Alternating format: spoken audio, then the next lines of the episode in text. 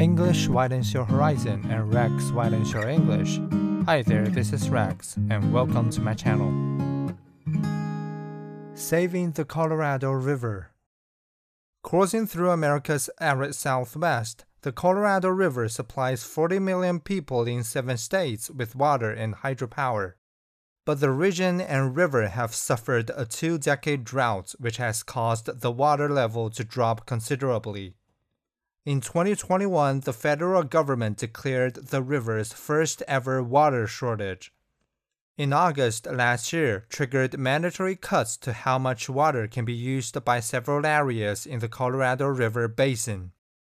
To comply with federal goals, states will need to agree who should cut what to reduce their usage by 2 million to 4 million acre feet, 4.9 billion cubic meters this year, around one third of the river's annual flow. Tuesday marks a deadline which has already been extended for them to submit a plan. If they do not, the federal government will dictate how water use must be reduced.